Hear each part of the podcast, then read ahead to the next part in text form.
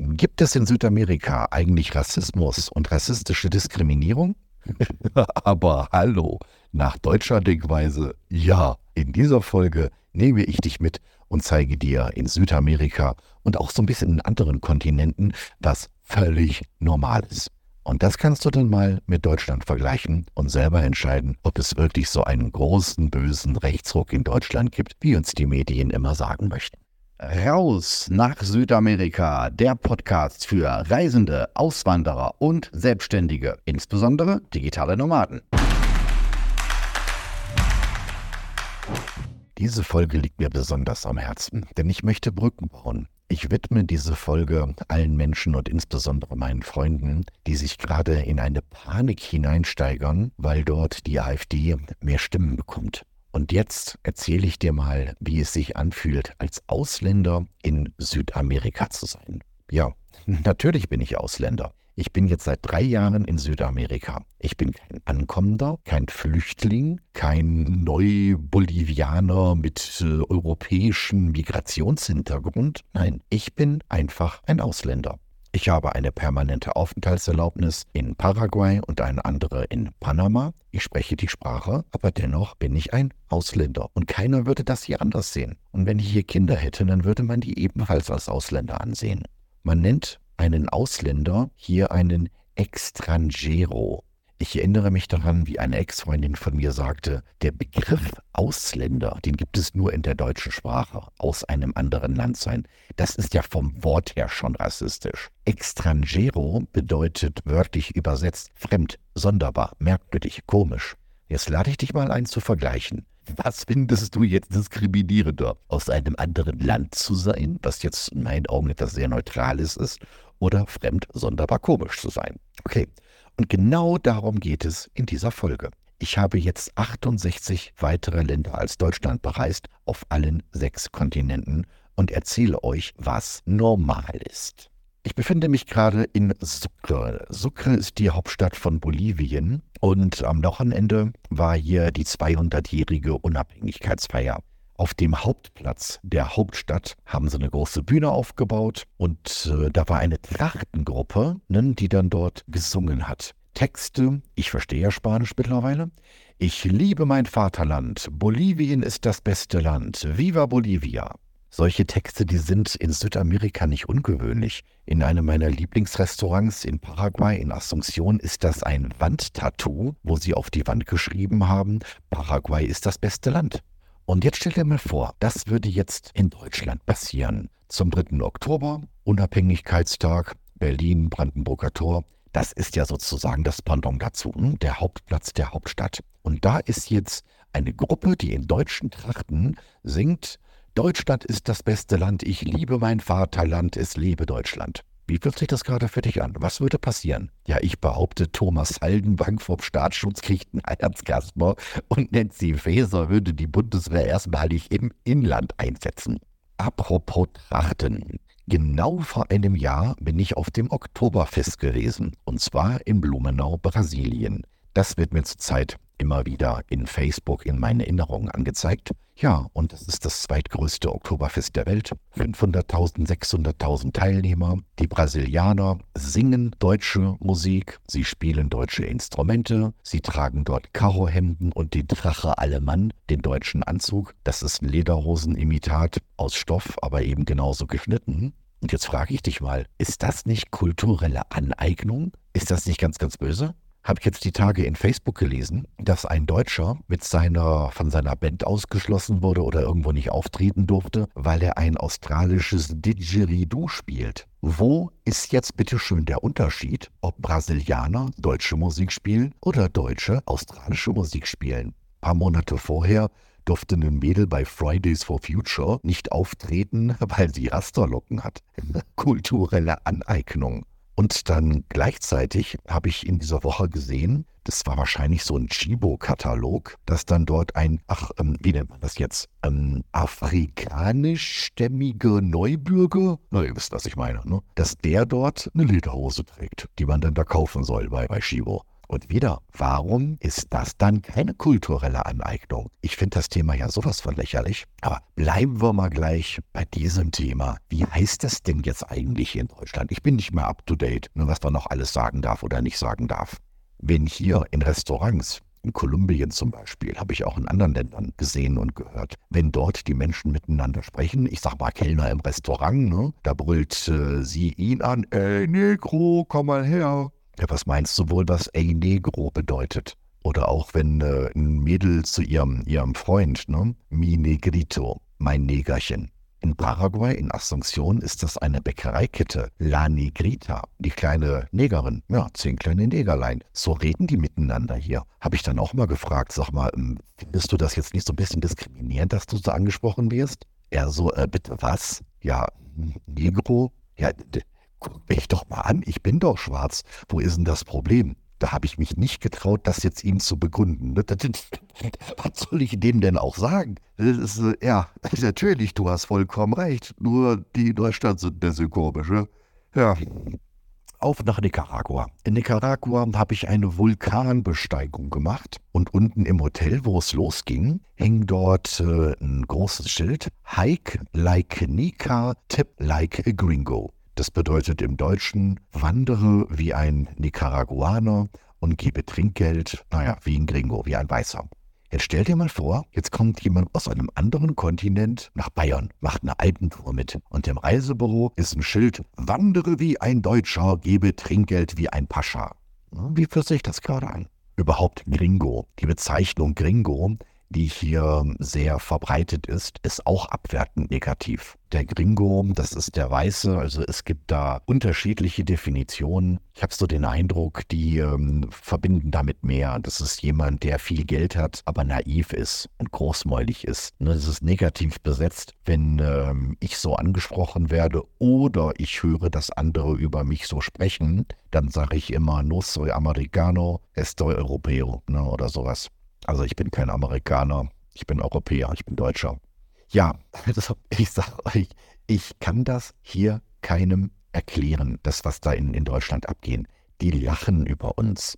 Hier Hand vor Mund, Haltung halten äh, bei, bei der WM und äh, dann rausfliege. Es ist äh, absolut lächerlich. Die ganze Politik, die in Deutschland passiert, dass jetzt dieser Klimawahn ist oder die sogenannte Flüchtlingspolitik. Die Leute hier halten, die Deutschen, die halten uns für bescheuert wegen der Politik. Wenn jemand glaubt, Deutschland wäre damit ein Vorbild, dass es andere nachmachen würden, das kannst du komplett vergessen.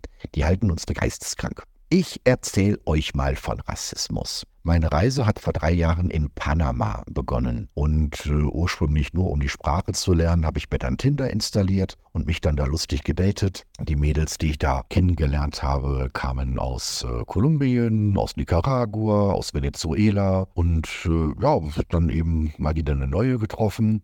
Habe ich, hab ich ganz fiesen Fehler gemacht. Habe ich sie nichtsahnend gefragt, na, woher bist du denn? Ne? Kolumbien, Nicaragua, Venezuela. Oh, oh, oh, oh, da war was los. Boah, ist die sauer geworden. Yo soy Panameña real, no soy colombiana, no soy Nicaragua. Hat die mich aber erstmal angemacht. Ne? Mann, Mann, Mann, wir Panamenios, wir sind ja die Besten. Und die Nicaragua, die sind unter uns, sind die Bolivier sind unter uns. Und die Venezuelaner sind ganz unten. Und ich bin eine echte Panamenia. Oh, oh, oh, du, ich bin jetzt hier von ganz woanders her, ich bin neu auf eurem Kontinent, ich äh, finde euch alle gleich gut, ne? Kannst du doch nicht, aber die da, oh, das, das ist Rassismus. Sicherlich rede ich jetzt von einer einzelnen Person. Nicht jeder in Panama spricht so, aber ich muss doch sagen, dass es da deutliche Tendenzen gibt, dass man in diese Richtung denkt. Dass man sich gerade in Panama sehr viel auf den Kanal einbildet, den sie ja nicht mal selber gebuddelt haben. Das waren ja auch ja so anfänglich die Franzosen, dann haben sie Chinesen geholt, aber ach egal. Auf jeden Fall sehr stolzes Volk. Jedes Volk hier ist sehr stolz. Jede Nation ist sehr stolz. Wenn du denen da was absprichst, da hast du aber ein Problem. Bolivien zum Beispiel. Hier, ich bin ja in Bolivien, die haben 36 Stämme. 36 Stämme oder Nationen. Und ähm, wenn du mal schaust, du wirst auf meinem YouTube-Kanal Freiheit, Business und Vida am äh, 8. Oktober 2023 ein Live-Video finden, wenn es das da nicht gelöscht ist, mit genau demselben Inhalt. Und da siehst du auch ein paar Menschen im Hintergrund. Ich muss daran denken, weil vorgestern war in meinem Hotel ein Kulturfestival. Und da sind diese 36 Stämme, alle mit ihren äh, Trachten dort äh, aufgetreten, haben dann da Tänze gemacht. Das ist ein ganz, ganz friedliches Volk. Aber ich glaube, wenn man jetzt zu denen hingehen würde und sagen würde, boah, 36 Stämme, 36 Rassen, das geht aber gar nicht, ihr müsst euch hier mal alle so vermischen. Und wir in Europa, wir haben die Union und ihr habt den Mercosur-Raum, das ist ja so was ähnliches. Und jetzt vermischt euch mal zu so einer Einheitskultur auf transkontinentaler Ebene. Und das ist dann so die neue Zukunft. Boah, ich glaube, diese so friedlichen Menschen, wenn du denen dermaßen die Identität absprichst, dann hast du richtig ein Problem. Dann werden die richtig sauer und wahrscheinlich auch gefährlich. Aber bei Deutschen geht das natürlich, ne? Uns unsere Kultur absprechen, unsere Identität absprechen. Die identitäre Bewegung, die sich ja für Identitätserhalt einsetzt, äh, ist verboten. Ja, schauen wir nach Paraguay. In Paraguay gibt es dort ähm, unterschiedliche Klassifizierungen, sagt nicht ich, das sagen sie selber. Es gibt die Nachfahren der Spanier, also die mehr oder weniger Weißen. Da gibt es die Indios und dann gibt es so, ähm, dass das Gemischte. Ich verwechsel die Wörter immer, kannst du mir auch schwer merken. Wenn das jetzt ein bisschen falsch ist, weißt du trotzdem, was ich meine. Die halb und halb. Halb Indio und halb ähm, spanischstämmig. Das sind die Mestizen, glaube ich. Und dann haben sie noch ein Wort für Dreiviertel weiß, was ich mir nie merken kann, irgendwas mit Mescalar gemischt oder so. Und es ist das erklärte Ziel von mestizen Frauen, wahrscheinlich auch von mestizen Männern, dass die rassisch nach oben heiraten, dass die von halbweiß auf Dreiviertel weiß hochkommen. Ja, das sagt nicht ich, das sagen die selber. Und ich, ich bekomme das ja bei meinen Tinder-Dates mit. Das ist auch geil, weiße Hautfarbe. Weißt du, ich mal mit einer im Bett lag und die reibt ihre Hand auf meiner Brust. Blanco, blanco, blanco. Weiß, weiß, weiß. Da weißt du gar nicht, was du sagen sollst. Ne? In dem Fall also Rassismus zu meinen Gunsten. Ja, in Deutschland und Paraguay heiratet eine Einheimische, eine Mestize, und äh, bei der Feier kommt der Brautvater zu ihm an, klopft ihm auf die Schulter, guckt ihm in die Augen und sagt im vollen Ernst: Übrigens, ich erwarte von dir blonde Enkelkinder. Bitte was? An mir soll es nicht scheitern, aber guck dir mal deine Tochter an. Ne? Sowas ist hier gelebte Realität. Tja, da gehen wir mal in den Chaco. Der Chaco, das ist so im Norden von Paraguay, so auf dem halben Weg hier nach Bolivien. Und ähm, dort gibt es äh, die Paraguayos, wie auch immer die jetzt gemischt sind. Es gibt die reinen Indios und noch eine dritte Gruppe, nämlich die Mennoniten nach Menosinon. Das ist eine religiöse Gemeinschaft. Ich will die nicht Sekte nennen. Die sind lieb, die sind fleißig. Ich habe nur großartige Mennoniten kennengelernt, hm, also evangelisch. Und die sind fleißig, die sind tüchtig. Die sind seit 100 Jahren dort äh, im Chaco, haben da riesige Ländereien, Landwirtschaft mit äh, Fleischbetrieben, Käsebetrieben, Molkereien was es da eben alles so gibt. Und diese drei Gruppen, die Mennoniten, die Paraguayos und äh, die Indigenen, die leben dort ganz friedlich nebeneinander. Ähm, Ghetto klingt jetzt ein bisschen negativ, aber ja, die haben eigene Bereiche, wo sie leben und leben trotzdem friedlich nebeneinander. Jetzt stelle ich mir vor, jetzt kommt da so eine deutsche Soziologiestudentin an und erzählt denen mal, was die zu tun hätten. Dass die jetzt mal eine Quote einführen müssten oder einen Betriebsrat in den Betrieben der Mennoniten. Der Indio würde sagen, ey, bitte was? Willst du mich verarschen? Was will ich da im Aufsichtsrat? Was soll ich denn im Management? Hey, ich will die einfache Arbeit machen. Ne? Ich will hier, hier Säcke schleppen und äh, will mein Feierabendbier trinken, will Asado, also Grillen, mit meiner Familie machen und ich will meine Ruhe. Ich will doch keine Verantwortung. Was ist eigentlich schiefgegangen, ne, dass Deutsche immer, in Anführungsstrichen wir Deutschen, also immer glauben, sie müssten andere belehren, was gut für sie ist, was sie zu tun haben, zu lassen haben, wann die sich diskriminiert fühlen müssen. Was stimmt denn da nicht?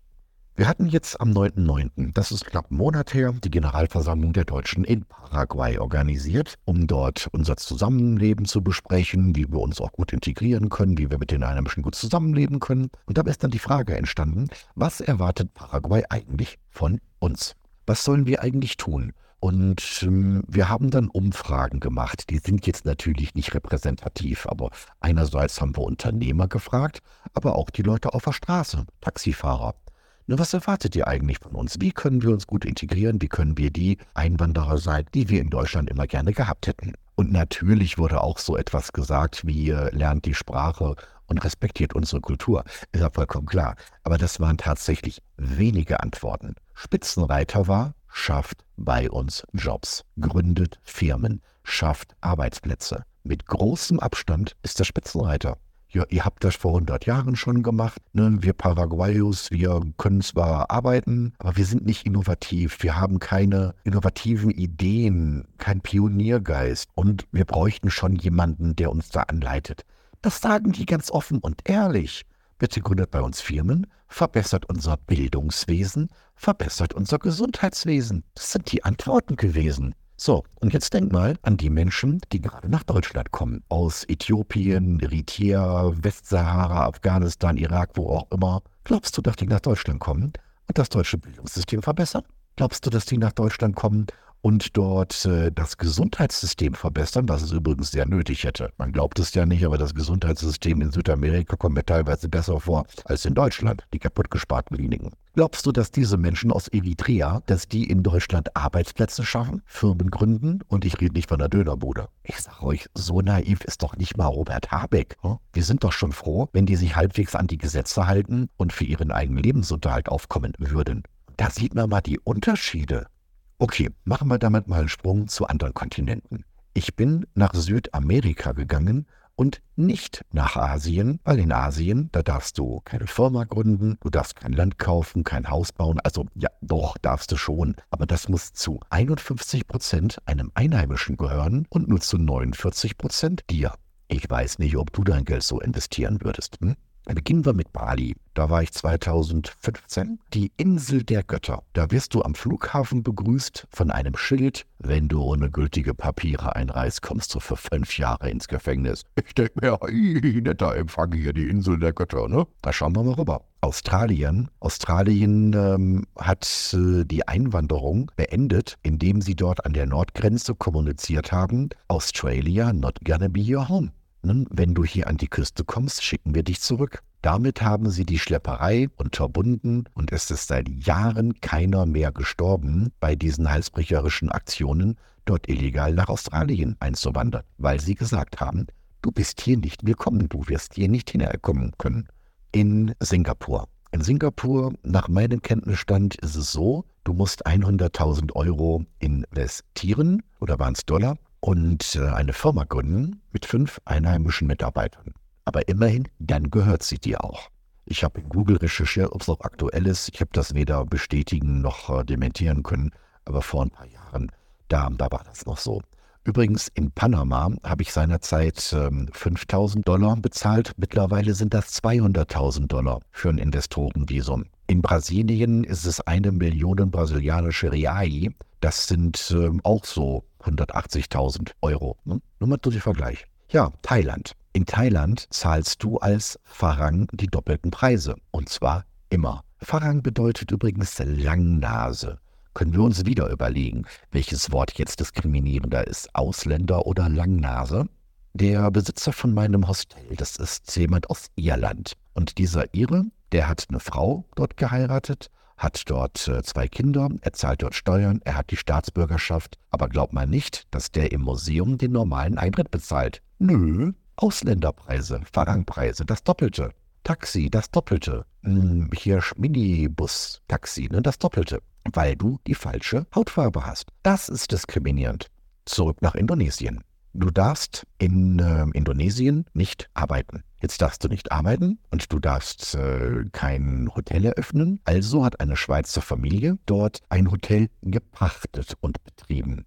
Und jetzt hat er mit äh, einem, einem Kescher Blätter aus dem Pool herausgenommen. Ein Einheimischer hat davon ein Video gemacht und hat es der Arbeitsbehörde geschickt. Was soll das denn? Warum arbeitet der Ausländer denn hier bei uns? Der kann doch dafür einen Einheimischen einstellen, der das macht. Und das gab eine horrende Strafe. Hast du das verstanden oder soll ich es wiederholen?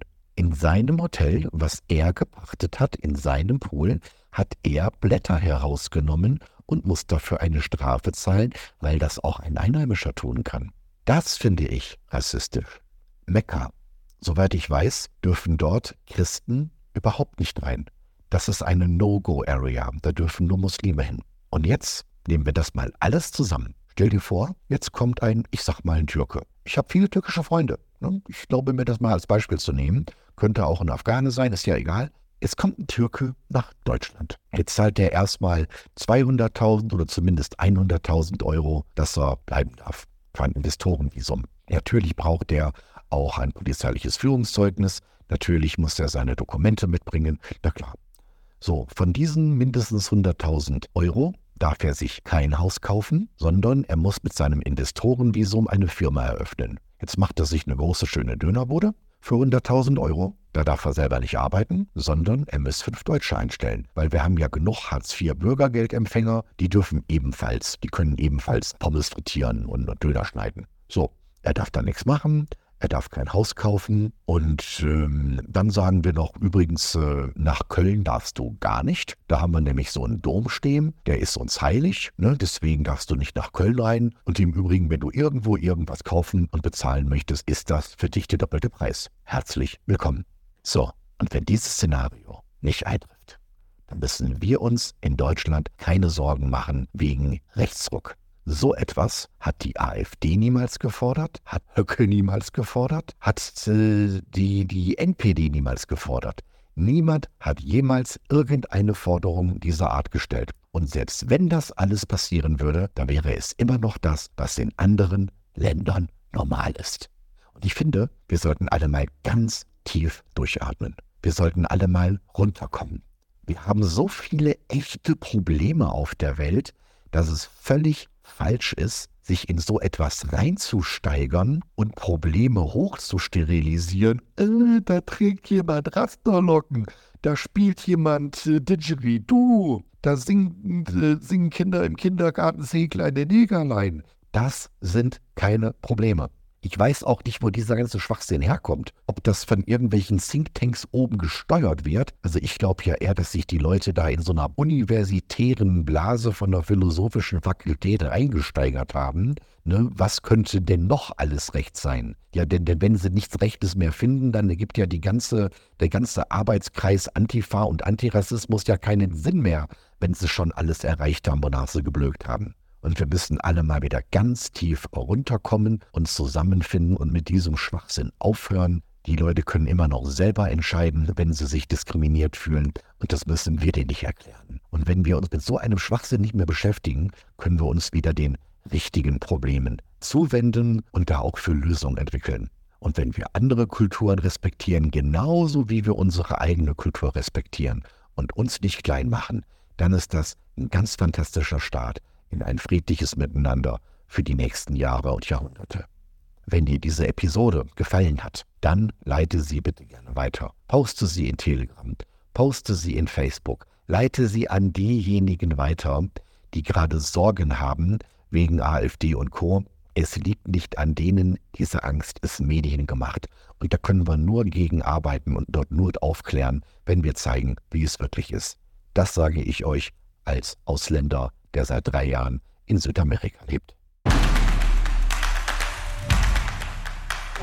So, das war's für heute. Weitere Inspirationen für dein Leben in Freiheit findest du in meinem YouTube-Kanal Freiheit, Business und Pura wieder. Oder noch besser, lerne uns persönlich kennen. Seit 2021 gibt es den Rausabend, den Infotreff für Reisende, Auswanderer und Selbstständige, insbesondere digitale Nomaden. www.rausabend.de